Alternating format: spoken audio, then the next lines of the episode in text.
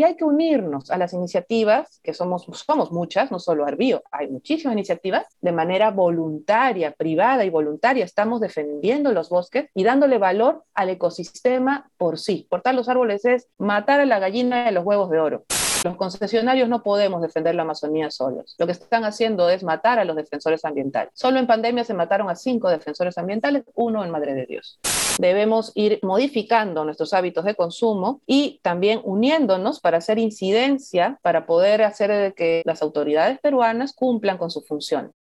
Y cuando uno ya está así que no puedes más, hay alguna señal, algo sucede que dices, uy, no, pues, ¿cómo voy a dejar esto? Tengo que seguir, ¿no? Ponle fuerza y, vamos para adelante, ¿no? yo igual sentía de que no, no, aportaba lo que realmente podía aportar, o me sentía que me quedaba corta, o me decepcionaba, ¿no? De los programas, de los proyectos, me sentía algo frustrada. Necesitamos que esto sea multidisciplinario y no decir, ah, la Amazonía, sí, pues los forestales, los biólogos, ¿no? Los ambientales, ellos se encargan. No todos tenemos por qué tener que estar directamente con las manos en la tierra, pero sí podemos sumar, todos podemos sumar desde donde estemos hacia la causa que es detener la destrucción de los ecosistemas del planeta.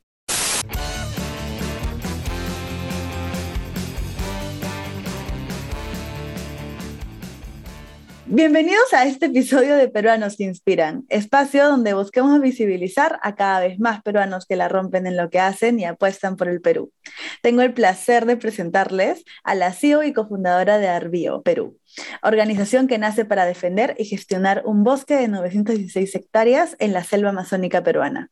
Ella es miembro del consejo directivo de la IAFN, que tiene el fin de promover la restauración de ecosistemas. Ha recibido varios premios. A nivel internacional, el Jane Goodall Hope and Inspirational Ranger Award en Nepal. Y a nivel nacional, ha recibido la condecoración de mérito otorgada por el Ministerio de la Mujer y Poblaciones Vulnerables por su actividad destacada en el cuidado y protección del medio ambiente y conservación. También ha tenido una condecoración en la Municipalidad de Lima y últimamente el premio Carlos Ponce del Prado en la categoría Artificio de la Conservación. Ella estudió Ingeniería de Ciencias Forestales, tiene una maestría en Manejo y Conservación del bosque tropical, de, bosques tropicales y biodiversidad también ha sido seleccionada como profesor del Bicentenario. Y me quedo corta con toda esta presentación. Ingeniera de profesión y una gran conservacionista medioambiental por vocación. Con ustedes, la gran Tatiana Espinosa. Hola, Ale. Muchas gracias por todas tus palabras, de verdad honrada. Y feliz de estar aquí contigo. Muchas gracias a ti por este espacio, por darte el tiempo. En verdad es un, es un gran, gran placer tenerte aquí. Y bueno, ahorita creo que más que nunca he mencionado como un montón de, de títulos y etiquetas que creo que, que nos ponemos y también son bonitos de recibir cuando se hacen bien las cosas. Pero quisiera saber ahorita un poquito más allá, que quién es Tatiana, cuáles cosas son las que las mueven, qué es lo que hace. Uh, a ver, eh, ¿qué te puedo contar? Yo en realidad desde, desde muy niña siempre estuve muy relacionada con, con, con la naturaleza, ¿no? O sea, era muy, primero muy activa, segundo muy, muy curiosa, eh, y hasta ahora amigos de, amigas del colegio, por ejemplo, me dicen que siempre andaba mirando las plantas, haciendo huecos, sacando los chanchitos, agarrando los insectos. Hasta dicen que me comía la tierra, yo no me acuerdo de nada, pero entonces como que siempre estaba muy vinculada, bueno, acá igual soy limeña, ¿no? Entonces, este, mi naturaleza era pues el parque, ¿no? Este, hasta hacía fogatas en los parques, trepaba los árboles. Entonces, cuando comienzo a viajar y a salir de Lima, ¿no? Me, me doy cuenta de que otro mundo existía. ¿no? Este, un lugar de donde cae la lluvia, donde se ven las estrellas, pues porque en Lima pues como que siempre anda nublado, ¿no? Como que se ve, este, no llueve, entonces eso me pareció fascinante, ¿no? Desde los que 10 años, 11 años que recién comencé a, a viajar un poco con mi padre, ¿no? Con mi familia.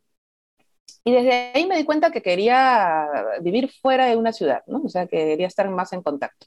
Eso sí recuerdo clarísimo, ¿no? Que dije, ay, no, pues tan bonito que es la sierra, la selva y todo el resto, que, que, que, hago en Lima?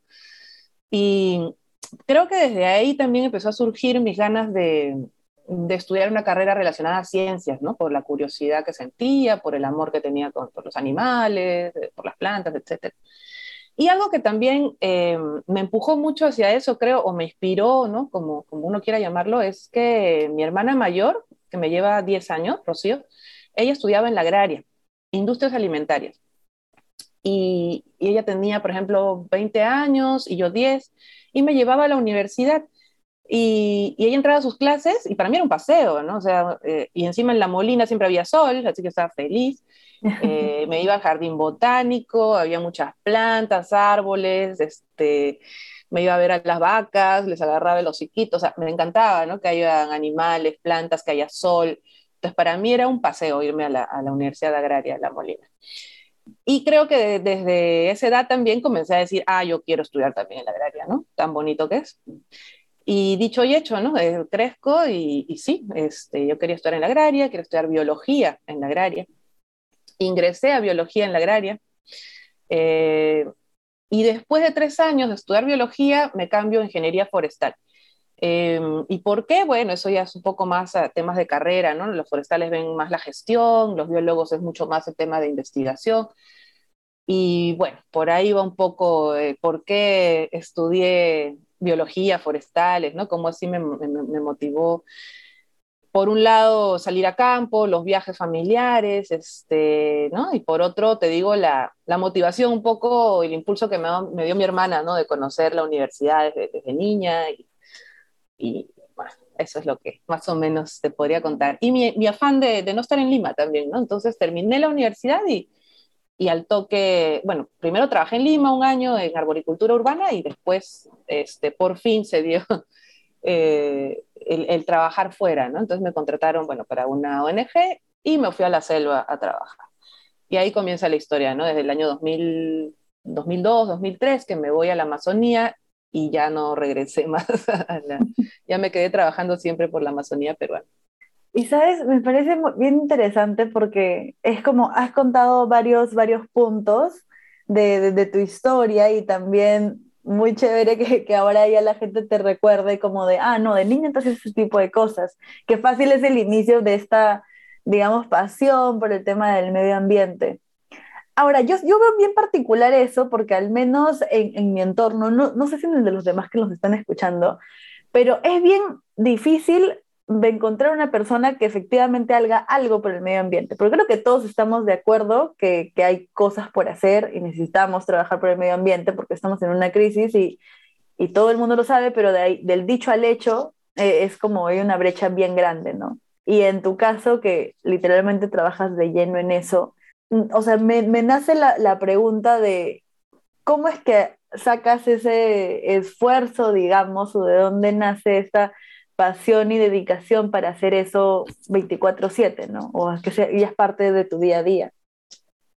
Sí, mira, yo creo que todos podemos aportar y todos de alguna manera hacemos algo o podemos hacer algo, ¿no? A partir de donde estamos, eh, a partir de, de, todo, o sea, del, del, talento que tenemos, ¿no? Desde, no sé, si hemos estudiado publicidad, este, derecho, o ser chef, eh, o, o, cantante, o sea, todos podemos aportar. Creo que ahora es importantísimo, sobre todo, vincularnos a, a estos temas que, que, es cuestión de, de supervivencia, ¿no? Creo que son, son fundamentales y, y no necesitamos estar... Eh, eh, en el bosque o estar, este, a amarrarse a un árbol, ¿no? Para realmente hacer, sentir que estamos haciendo algo. Como te digo, basta con llevar el mensaje, basta con aportar desde, desde nuestro talento.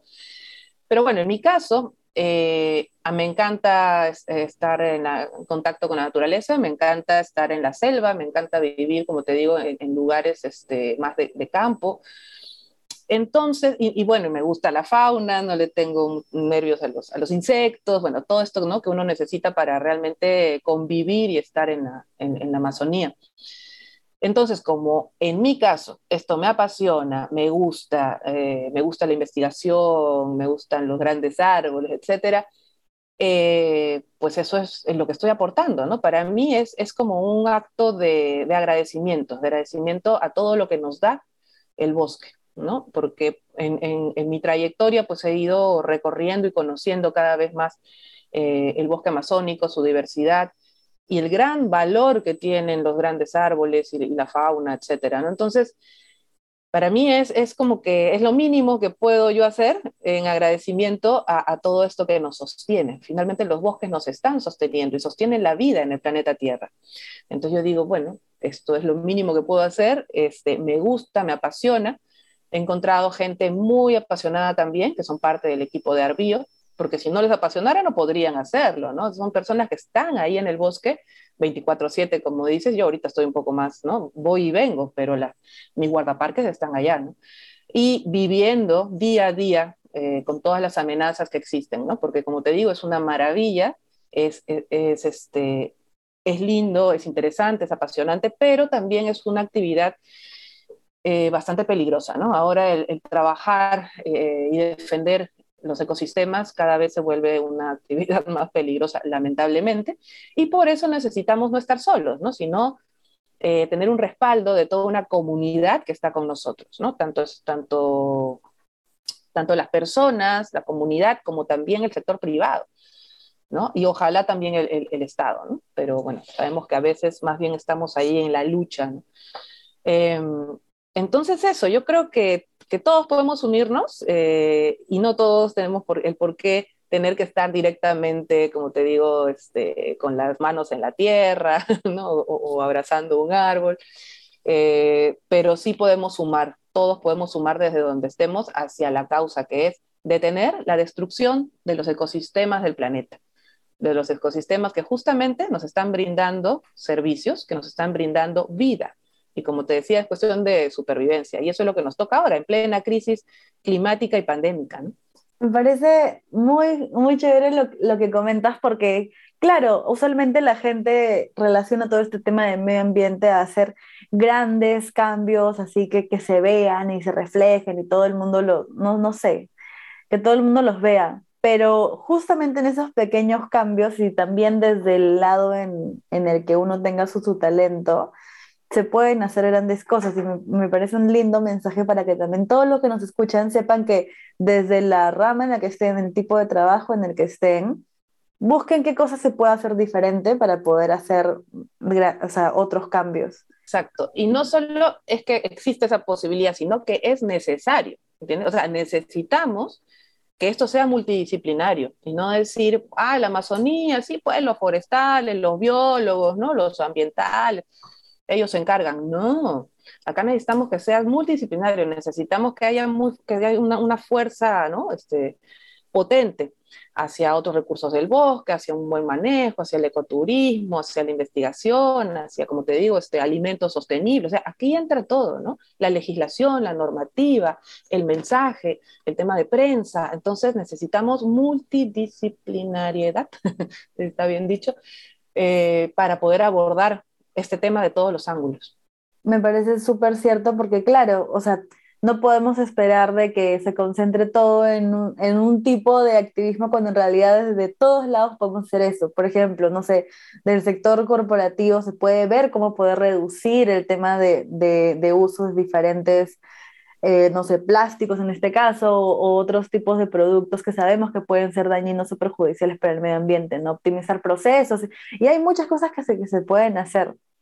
Y, ¿sabes? Siento que dentro de la historia de cada persona que, que tiene como esto súper marcado de hacer los diferentes cambios y todo eso, usualmente hay, hay algo detrás o de repente algún tipo, no sé, de, de momento en, en su vida que le hizo despertar un poquito esta chispita, porque siento que cada uno tiene pasiones dentro de uno, pero no siempre las descubres o no, no siempre las potencias, o también a veces las haces, pero no te das cuenta. No sé si tú tuviste ese momento o punto de quiebre en alguna parte de, de, de tu historia. Mm, mira, el, el vincularme con, con, la universidad agraria, con la carrera, esto más o menos por lo que te contaba, ¿no? que la conocí desde niña, por, por mi hermana. Eh, entonces, por ahí la tenía clara, ¿no? Quería estudiar, quería trabajar en campo, quería ser ecóloga o bióloga o forestal, pero trabajar en campo, y vivir en la selva. Una vez que estuve, bueno, llegué a Madre de Dios en el año 2003, después de trabajar también en Ucayali, de trabajar en, en, en Tingo María. Y igual trabajaba en una ONG, ¿no? O, o, luego trabajé también en una universidad, trabajé también para un eh, proyecto del gobierno. vinculado siempre a bosques, pero algo faltaba, ¿no? Entonces yo igual sentía de que no, no aportaba lo que realmente podía aportar, o me sentía que, que, que, que, me quedaba corta, o me decepcionaba, ¿no? De los programas, de los proyectos, porque veía que finalmente no llegaban a donde tenían que llegar, ¿no? A, a beneficiar justamente al bosque o a los pobladores del bosque. Entonces, eh, digamos que, me sentía algo frustrada. Eh, consigo una beca para hacer mi tesis, eh, porque todavía no había sacado mi título de ingeniera en el año 2005, no, 2004 hago mi, mi todo trabajo de campo, y, y, durante el trabajo de campo de mi tesis eh, paso largas temporadas en el bosque, ya los castañales de Madre de Dios, eh, hice mi tesis en un tema de, de fauna, impacto de la actividad castañera sobre la fauna silvestre, y bueno, ahí creo que fue en esos momentos, en esos viajes largos y esas temporadas que pasaba yo dentro del bosque acampando, ¿no? Este, haciendo censos de fauna, caminando y caminando eh, muy temprano en la mañana, luego en la noche.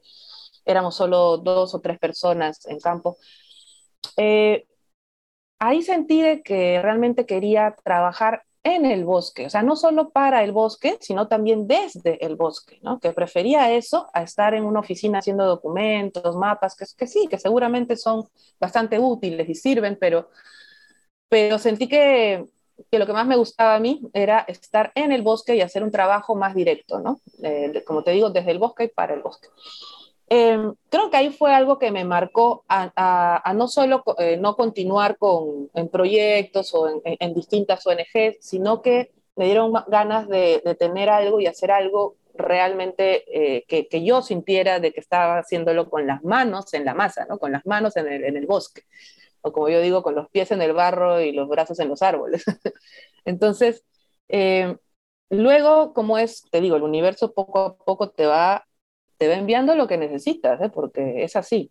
Luego en el, se dio la oportunidad de solicitar un área en concesión, justamente porque iba, iba a ser otorgada para reforestación, un área que, que es un bosque, es un bosquezazo, pues para evitar de que venga una empresa o, o, una empresa privada o un brasilero, qué sé yo, a cortar los árboles para después reforestar, porque eso es lo que se iba a hacer, solicito yo esta área, ¿no? Junto con unos colegas, justamente yo ya había trabajado haciendo solicitudes de este tipo. Y bueno, en el año 2006 me dan la concesión. Eh, y ahí ya me surge la, digo, pucha, tengo un bosque a mi nombre por 40 años renovables, porque así son las concesiones. Eh, entonces aquí tengo que hacer algo para ver, ¿no? Algo creativo, algo interesante para poder sacar este bosque adelante.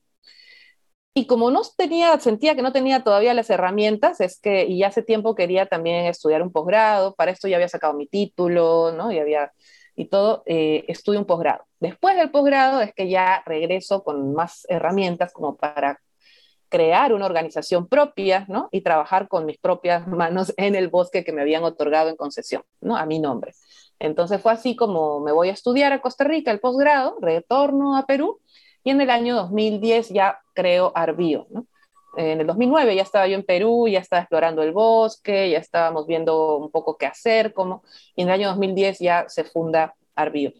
Entonces, es así como que es un caminito que te va llevando hacia algo, ¿no? Desde una frustración hasta una oportunidad, hasta sentir que no estás preparada, hasta prepararte un poquito más y, y lanzarte al ruedo a ver, a ver qué pasa, ¿no? Y así fue como comenzó Arbío en el año 2010 y ahora somos tres socias, ¿no? Tres mujeres socias hermanas, porque mis hermanas se sumaron a esta aventura, mi hermana mayor que te contaba que, que, me llevaba a la Universidad Agraria, somos bastante unidas y digamos que ella siempre ha estado apoyándome en mis cosas y en mis locuras, y mi hermana menor que después se sumó también a, a esta aventura, ¿no? Entonces, las tres lideramos el proyecto y, y, bueno, ya tenemos también otro, otras personas con nosotros, más, el, más la gente, los rangers, que son los principales, están eh, en campo todo el tiempo. Y ahí vamos caminando con Arbie. Me encanta y me parece bien linda la, la, la, historia en general, cómo es que se, se, fue dando. Y yo también creo que es demasiado cierto eso de que te va, o sea, el, el destino en quien creas te va poniendo las cosas que necesitas en ese momento, ¿no? No antes, porque justamente cuando sientes que de repente, o sea, no hay rumbo, aparece algo que, que te ayuda, ¿no? O te da herramientas para, para poder hacer las cosas. Exacto. Y a ver, quiero ir justo con lo que estás diciendo. Y no es fácil, ¿no? Porque, bueno, el universo, como te digo, te da lo que necesitas, en el, a veces en el momento que tú menos esperas, pero por algo es. Y después, durante este camino, lo que ha sucedido también, yo a veces digo este, que hay momentos en los cuales eh, ocurren ciertas cosas o ciertas este, señales en las cuales te indican que, tienes, que, que, debes continuar, ¿no? O que ¿no? o que no estás equivocada, o que tienes que continuar en ese camino.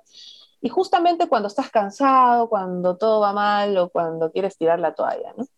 Este, que han habido muchos momentos así, muy complicados. Y cuando uno ya está así que no puedes más, hay alguna señal, algo sucede que dices, uy, no, pues, ¿cómo voy a dejar esto? Tengo que seguir, ¿no? o sea, y te da un impulso. Y siempre, al menos en mi caso, me ha sucedido, ¿no? En, en momentos claves ha habido algo que me ha dicho, no, pues esto es, esto, tengo que seguir por este camino, o sea, vamos, Tati, dale, dale, ponle fuerza y, y vamos para adelante, ¿no? Y, es, eh, y te digo, no es que, o sea, yo no digo que sea yo la que soy constante y no sé qué, al contrario, yo soy bastante voluble, ¿no? Estoy para acá, allá, soy a veces este, un poco impaciente, pero bueno, Arbío llevo 12 años, ¿no? Este, empujando el coche y, te digo, y es porque el mismo universo a veces me la pone, ¿no? En los momentos difíciles me dice, me, empujan, me empujan a seguir. y hay que confiar, hay que confiar en esas, en esas señales, ¿no? Completamente. Y sabes, siento que una de estas, de estas situaciones, digamos, complejas en las cuales a veces uno siente que no puede más, a, a muchas, hubo un momento en el cual creo que todo el mundo estaba así y fue justamente cuando vino la pandemia, que fue un choque en general para, para todos, ¿no? a nivel, no solamente Perú, sino a nivel mundial, pasaron varias cosas. Entonces, eh, eh, para mí es inevitable preguntar cómo fue, cómo fue que les, que les afectó a ustedes como organización, pero también como, como grupo humano, ¿no? Porque siento que había varias cosas que estaban saliendo súper bien y, y, de repente, no, no sé, no estoy segura si es que ahí hubo un bajón o cómo les afectó a ustedes. Recuerden que este proyecto no es nada sin ustedes. No se olviden de seguirme en Instagram como aleteca.pe y desde su plataforma favorita para escuchar el podcast. Sí, la pandemia nos ha afectado a todos, ¿no? En distintos niveles, obviamente.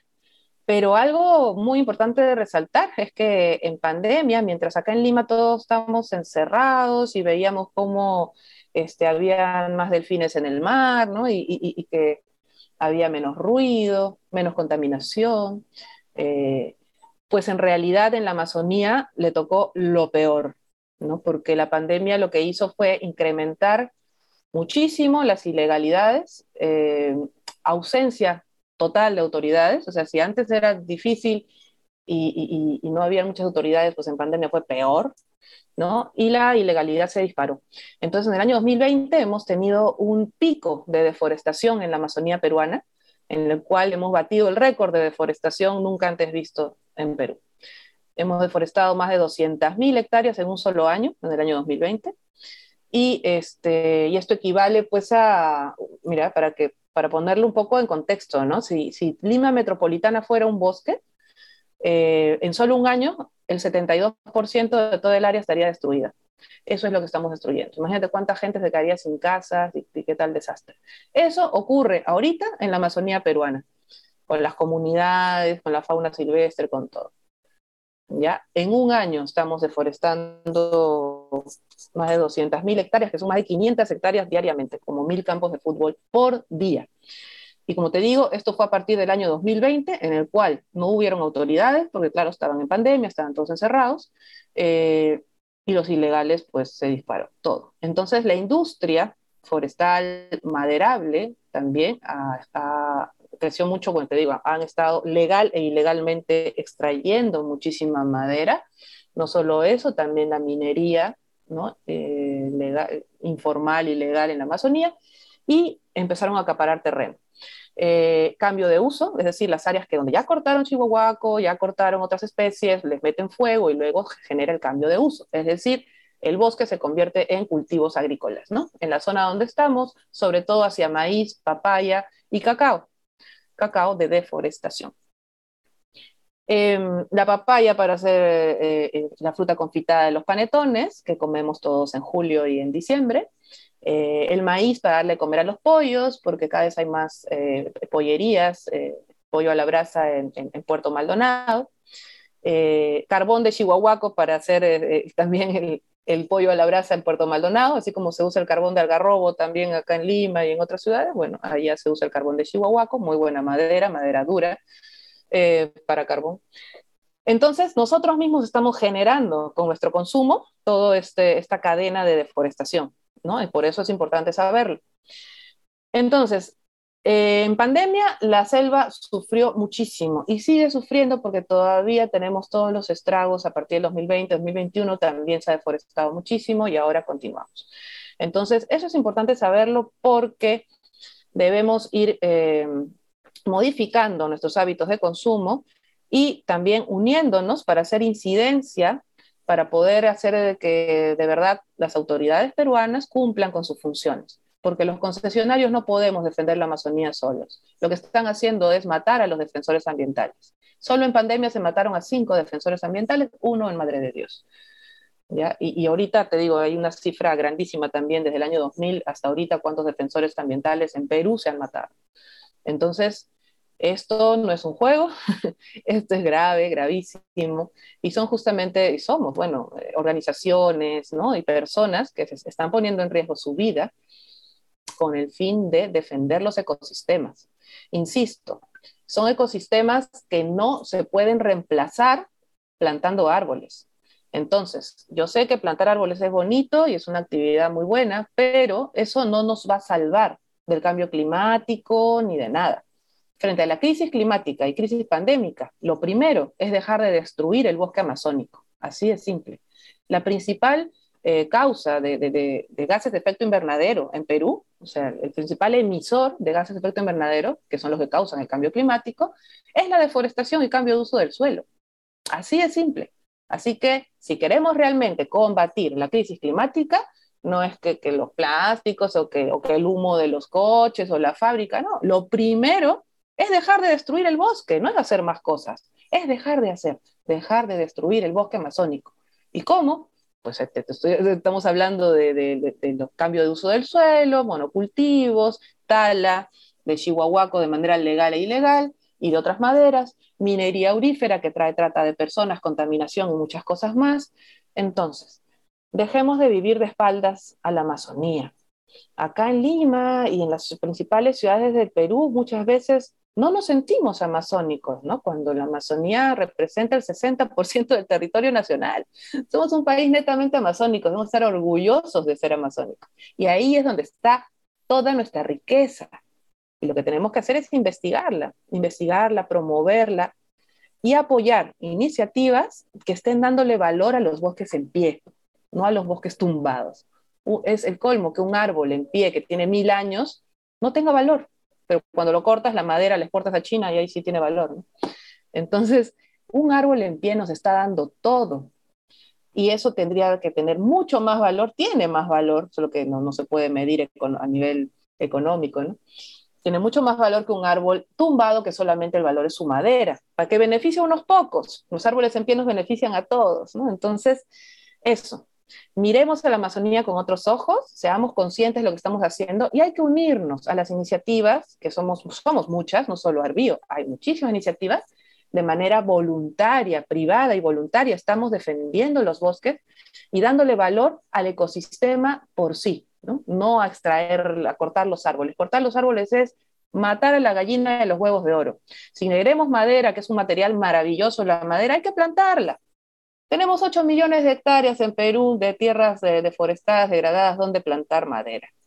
Pero el bosque amazónico no lo hemos plantado, lo ha puesto la naturaleza ahí y cumple funciones mucho más importantes que proveernos de madera. Eso, ese sería un poquito el mensaje. Ay, de las cosas que has dicho rescato un montón, varias frases, pero creo que sobre todo me quedo con una de las últimas que dijiste, que que me quedó resonando bastante, que es matar los árboles, es, matar a la gallina de los huevos de oro. Y claro, porque en realidad el deforestar es una visión bien cortoplacista de las cosas, ¿no? Es, es solamente querer, y claro, hay que entender también, ¿no? De querer el lucro por temas de dinero y bla, bla, bla, bla, pero en realidad no se, no se ve todo el daño que, que esto puede generar. Y, y algo que comentaste es que existen, claro, varias iniciativas a las que uno se puede ya sumar para poder hacer esta fuerza eh, transformadora desde este lado, ¿no? Desde el tema de la, de la deforestación y la conservación de las áreas naturales. Y en realidad creo que, o sea, yo, por ejemplo, en mi caso, yo he estado trabajando con varias iniciativas sociales. De hecho, ahí fue donde conocí a Tatiana con Procesos del Bicentenario y así a, a otras personas más que ven esto, pero creo que en general la gente no sabe por dónde ayudar, ¿no? Y, y, luego no sabe tampoco qué hacer. Entonces, creo que este sería un buen momento o espacio para que nos comentes un poco qué es lo que se puede hacer, ¿no? Para poder trabajar por este, este tipo de iniciativas. Pues insisto que cada uno desde su trinchera puede aportar. Por un lado, este tema de la Amazonía, bueno, venimos hablándolo en, en conferencias, en videos, ¿no? Tratamos de sacar un poco material nosotros somos una organización pequeña, ¿no? Pero ahí andamos siempre este, generando información, post, este, ciertas cosas que sería muy interesante llegar a otros niveles, ¿no? Entonces yo también doy charlas en colegios, universidades, un poco eh, ampliando, ¿no? Un poquito el tema que ahorita acabo de mencionar, hablando, explicando bien la función de la Amazonía, de los grandes árboles, el ciclo del agua, cómo nos vamos a quedar sin agua en las principales ciudades si seguimos deforestando, el punto de no retorno de la Amazonía, la Amazonía está entrando en colapso. ¿Sí? Y si el ecosistema colapsa, colapsamos todos también. Entonces no podemos darnos el lujo de seguir deforestando y seguir matando los grandes árboles amazónicos. Eh, entonces, por un lado, difundir un poco el mensaje, ¿no? Este, como te digo, de Arbio y de otras organizaciones que estamos trabajando, eh, compartir todo esto en redes, poder sacar nuestros propios posts, bueno, si nos gusta este tema de comunicación, tanto tal como lo estás haciendo tú, Ale, que me parece maravilloso, hablar de esto es lo principal. Segundo, queremos unirnos, tenemos un emprendimiento, ¿no? Este, a nivel personal, estamos sacando algo, pues hay que unirnos con iniciativas que ya estén trabajando un tema, por ejemplo, con la Amazonía. Nosotros como Arbio lo que, lo que intentamos es ser un puente entre el sector privado y la sociedad civil con la Amazonía. Las personas nos sentimos a veces muy impotentes, no sabemos qué hacer, ¿no? Este, al respecto, ¿no? Que los incendios, que esto, que la fauna silvestre pues ahí estamos, ahí, ahí estamos. Entonces en Arbio, de manera fácil, utilizando tecnología que está al alcance de todos, podemos ser parte de la conservación. Nosotros no contamos con, con, con, fondos grandes ni con apoyo del gobierno, así que dependemos 100% de la comunidad, de la sociedad civil y del sector privado. Eh, lo bueno es que hace poco, recién hace un par de años, que recién el sector privado está empezando a, tener conciencia sobre lo importante que es defender el bosque y conservar los ecosistemas. Porque antes siempre era, no, quiero ser carbono neutral, plantar árboles y no sé qué. No, no, yo no planto árboles, yo protejo árboles gigantescos que están en el bosque y los van a cortar. Ah, no, eso no me interesa. Entonces, creo que después de la pandemia y gracias, entre comillas, a la pandemia, hay un poco más de conciencia en que son los ecosistemas eh, los que nos están dando justamente todo para vivir y que debemos dejar de destruirlos. Entonces, nosotros tenemos este, varias, varias formas en las cuales las personas o las empresas pueden unirse a la conservación. Uno, que lo tenemos hace ya muchos años, es la protección de, de hectáreas. Entonces uno puede entrar a la página web de Arbio, arbioperú.org, y escoger una hectárea de bosque y apadrinarla, ¿no? Adoptarla. Se pone de otro color, porque uno en la, página web uno puede ver todo el mapa con, las hectáreas. Entonces la adoptas, le pones tu nombre, etc. Esto lo hemos puesto más también ahora para el nivel de, empresas o emprendimientos, en el cual uno puede adoptar desde una hectárea, cuatro hectáreas, 16, ¿no? Por área, eh, 30 hectáreas o más, 100 hectáreas. Eh, y así uno tiene un, un sello, ¿no? un sello que, que, protege la Amazonía y trabajamos juntos durante todo ese año, porque la, la adopción es anual, en sacar información ¿no? en, en, y también en promocionar eh, a este emprendimiento o esta empresa cómo eh, su aporte está este, logrando defender esta, estas áreas, ¿no? Y la importancia de, a nivel de fauna silvestre, entonces tenemos cámaras trampa, tenemos mucho contenido del bosque, ¿no? Que, que poder compartir juntos con la empresa. Eso por un lado. Por otro, tenemos también la adopción de grandes árboles en peligro de tala ilegal. Lo que hacemos nosotros, y yo como soy forestal, este, lo que me interesa es investigar, ¿no? Entonces investigamos por un lado la fauna silvestre, pero por otro lado también los grandes árboles, sobre todo los que están en peligro. Y ya te había mencionado el chihuahuaco. Chihuahuaco es un árbol centenario, muchas veces milenario. En nuestro bosque tenemos árboles de 1300 años, eso es increíble. Hemos publicado la, esta, la información en el año 2020 en una revista científica. Y bueno, lo que hacemos es estudiar este, esta especie y protegerlo, defenderlo, porque justamente son estos árboles los que están siendo cortados y están siendo sobreexplotados. Como te digo, tanto ilegal también como legalmente se corta. Y uno puede entrar a la página web de Herbio, escoger un chihuahuaco u otra especie, porque son varias especies las que están cortadas. Hablo de chihuahuaco porque es la más afectada, ¿no? Y la que ahora está, está, está con mayor riesgo. Pero hay también otras especies. Entonces uno puede escoger un, grande, un gran árbol que nosotros justamente estudiamos y defenderlo, protegerlo, ponerle tu nombre. Y mira, también como hablábamos de pandemia, ¿no? que le fue muy mal a la Amazonía por, ¿no? a nivel en, campo, pero nosotros eh, hemos sido creativos y hemos tratado de salir adelante en pandemia y eh, creamos, por ejemplo, el árbol del recuerdo. Entonces, eh, mucha gente, bueno, que estaba falleciendo, lamentablemente por COVID, eh, y no podías pues ni, ni mandarle, no sé, en lugar de mandarle un ramo de flores, ¿no? Porque no podías ni siquiera ir y estar presente. Bueno, salió este, este tema, ¿no? Con Arbío de poner el nombre de la persona que ha fallecido a un gran árbol amazónico de 800 años, de 1000 años, en memoria de esa persona. Entonces, esto fue muy bonito, ¿no? Y de cierta forma tenemos varios árboles apadrinados con nombres de, personas fallecidas del año 2020, 2021. Y eso es, bueno, me parece algo maravilloso, ¿no? Que en honor y en homenaje a estas personas, eh, en recuerdo a estas personas, se está protegiendo un árbol amazónico en su nombre. Y eso lo hacen ya por varios años, ¿no? También hay forma de hacerlo más a, perpetuidad. Y bueno, entonces, como te digo, hay que ser creativos y, en Arbio lo que hacemos es sacar este tipo de productos, ¿no? Los certificados son diferenciados también cuando es un regalo o cuando nace un niño o un aniversario de bodas, ¿no? que también lo hacen a nombre de dos personas. Tú mismo puedes personalizar el certificado. Entonces ahora hemos, hemos renovado la página y tenemos más opciones también con distintos tipos de certificados, con más productos, como te decía, para personas, para empresas, para distintos motivos. Y con esto nosotros podemos financiar eh, sobre todo la parte operativa, que es la principal. ¿no? Nosotros, te digo, el mayor gasto es honorarios para los guardaparques, ¿no? Honorarios, víveres, combustible eh, y eso, porque necesitamos nosotros patrullar, patrullar en bote, patrullar a pie, tener, contamos con herramientas en campo, equipos, GPS, drones, etcétera, para hacer una vigilancia efectiva de toda el área. Eh, el área es 916 hectáreas, que para, para ponernos el contexto es como todo el tamaño del distrito de Miraflores pero en la selva, lleno de árboles. Entonces la gente me dice, lo han cercado, ¿cómo le digo? No, pues imagínate poner un cerco tan grande. Entonces, lo que tiene son, tenemos son este, delimitaciones, ¿no? Con caminos, con trochas, carteles, pero hay que estar ahí, porque si no, te digo, uno no se da cuenta. Y a cuatro, cinco kilómetros está entrando gente y uno no se da cuenta, ¿no? No, no, no, no percibes. Entonces es importantísimo estar todo el tiempo patrullando, caminando, colocando carteles, cambiándolos.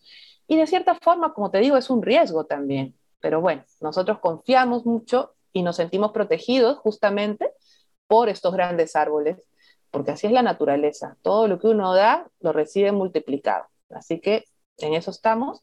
Y mi gente en campo también está con esta, esta perspectiva, ¿no? Con este este vínculo lindo con los árboles, con todo, y nos sentimos protegidos. Pero tenemos también mucha precaución y en caso pues se ponga grave la cosa, igual nosotros no vamos a poner en riesgo nuestra vida y bueno, habría que salir, salir de campo, ¿no? Pero hasta el momento, como te digo, estamos trabajando bastante bien, eh, nos respetan, ¿no? A pesar de que están cortando árboles a todos los alrededores, bueno, a nosotros nos han respetado hasta el momento y nuestro bosque se mantiene en buen estado, que eso es lo principal, mantener la salud del ecosistema. No solo que exista bosque, sino que esté saludable, porque de eso depende también la salud de todos nosotros. Completamente. Y, has mencionado varias cosas este, bien interesantes como iniciativas que uno se puede sumar, ¿no? O sea, desde la parte de, apoyar, digamos, de la parte de poder dedicarle a alguien eh, uno el tema de, los árboles, hacer todo ese tema de apadrinamiento y también en general el tema de la información, ¿no? Que, que comentabas desde un inicio. que de repente si se te complica todas las otras formas que se pueden hacer, informando también, apoyando con este tema de concientización, también se hacen bastantes cosas. Y, y sabes, eh, me, me, me, ha parecido bien chévere poder cerrar un poco este espacio de la conversación, porque sí, a las personas que nos están escuchando, ya vamos a la parte final. Ha sido bien, bien bonito que, que cierres con esta forma de, ya, ¿cómo podemos hacer, hacer algo más o desde nuestro lado para poder apoyar? Y como comentó Tatiana, tenemos esta iniciativa para poder apoyar a Arbio en este caso, pero también hay otras iniciativas a las que uno se puede sumar, todo en pro del tema de la conservación y poder apoyar la deforestación y en general para iniciativas medioambientales porque se necesita y, y como dijimos en algún momento, no debería ser algo de ella, bueno, existe la posibilidad, sino tomar esa posibilidad y poder hacer algo desde donde estamos. Ahora, ahora ya como parte final en esta segunda temporada tenemos este, esta pregunta, más que pregunta es invitar a, la invitada en este caso, que nos diga algún tip o hack que nos quiera regalar el día de hoy para poder comenzar a mejorar en el ámbito personal, profesional o, este, o la herramienta que nos quiera dar. A ver, a ver. bueno, por un lado, como te comenté, eh, yo soy bastante impaciente, a veces un poco ansiosa, ¿no? Entonces lo que estoy aprendiendo es, por un lado, a, a el, el, respirar. El respirar es maravilloso y parece algo muy simple, pero darte un tiempo de respirar y contar por lo menos unas tres o diez respiraciones a veces, como que antes de hacer algo importante o cuando te sientes muy ansioso o cuando estás así muy estresado, pues a mí me ha ayudado bastante como te digo, parece algo muy simple, pero como que te centra, te relaja y te enfoca. Eh, y otra cosa que siempre me ha ayudado y que es algo que yo, que, que, siempre me digo a mí misma en los momentos complicados o cuando también estoy nerviosa o algo es sonrío y confío.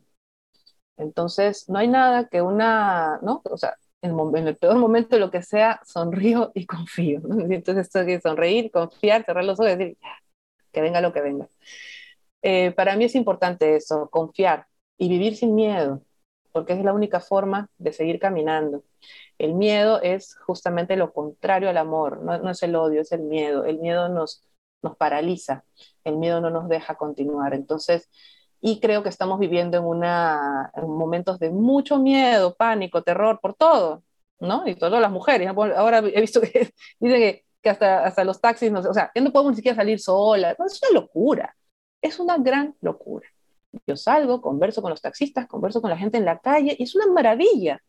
¿Por qué? Porque confío y porque, ¿entiendes? O sea, vas a reflejar lo que uno siente y hay que confiar en eso. Lo que uno da, vuelvo a repetir, lo recibe multiplicado. Entonces, si damos cosas lindas, sin miedo, lo vamos a recibir también. Entonces, confiar, sonreír y confiar y vivir sin miedo, eso es lo que podría decirles que, que sirve, que es así, hay que creer, hay que creer y confiar. Muchas gracias, Tatiana, por este mensaje bien bonito, me parece, para, para poder cerrar con este ánimo de, de, confiar, de confiar en las cosas que hacemos, de confiar en este tema de dar también. primero, ¿no? Sí, sí, hay que creer, cré, créetela, cree en ti mismo y vas a ver que todo se va a reflejar bonito. Muchas gracias, Tatiana. En verdad ha sido increíble poder conversar. Quiero agradecerte un montón por el tiempo que, que, te has dado ahora. También agradecer a los que nos están escuchando y han llegado hasta este momento. Ya ahora solamente como momento final te doy el pase por si que quieres dar alguna reflexión, compartirnos de repente las, las redes de Arbio como, como último momento para nuestro público. Gracias, Linda. La verdad, un gustazo, un gustazo estar aquí este, como verás, yo hablo bastante, así que por mí fuera me quedo una hora más. Eh, solo decirles que, que nada, no, nos pueden seguir, bueno, en redes, estamos como Arbio Perú, eh, tanto Instagram, eh, Facebook, eh, también en LinkedIn como Asociación Arbio Perú, y la página web es arbioperú.org. Y como les comentaba, la idea es sumar, sumar, vincularnos con la mayor cantidad de personas y también de iniciativas, de, empresas o emprendimientos, si sean chiquititos o si sean grandes, eh, hay para todos y todos podemos contribuir de alguna forma.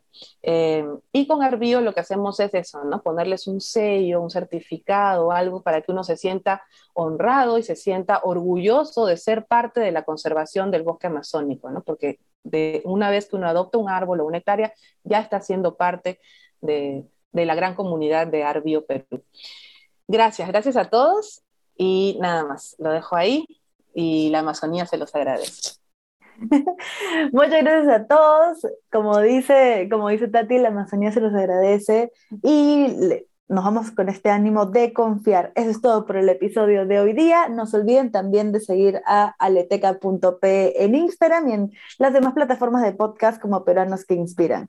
Nos vemos en una siguiente semana. ¡Uh! ¡Vamos! espera, espera, espera. Por favor, no te vayas sin antes darle seguir en Instagram a aleteca.pe, suscribirte a mi canal de YouTube como Alexandra Linian y seguirme en las diferentes plataformas de podcast como Spotify, Apple Podcast, Google Podcast como Peruanos que Inspiran. Muchas gracias.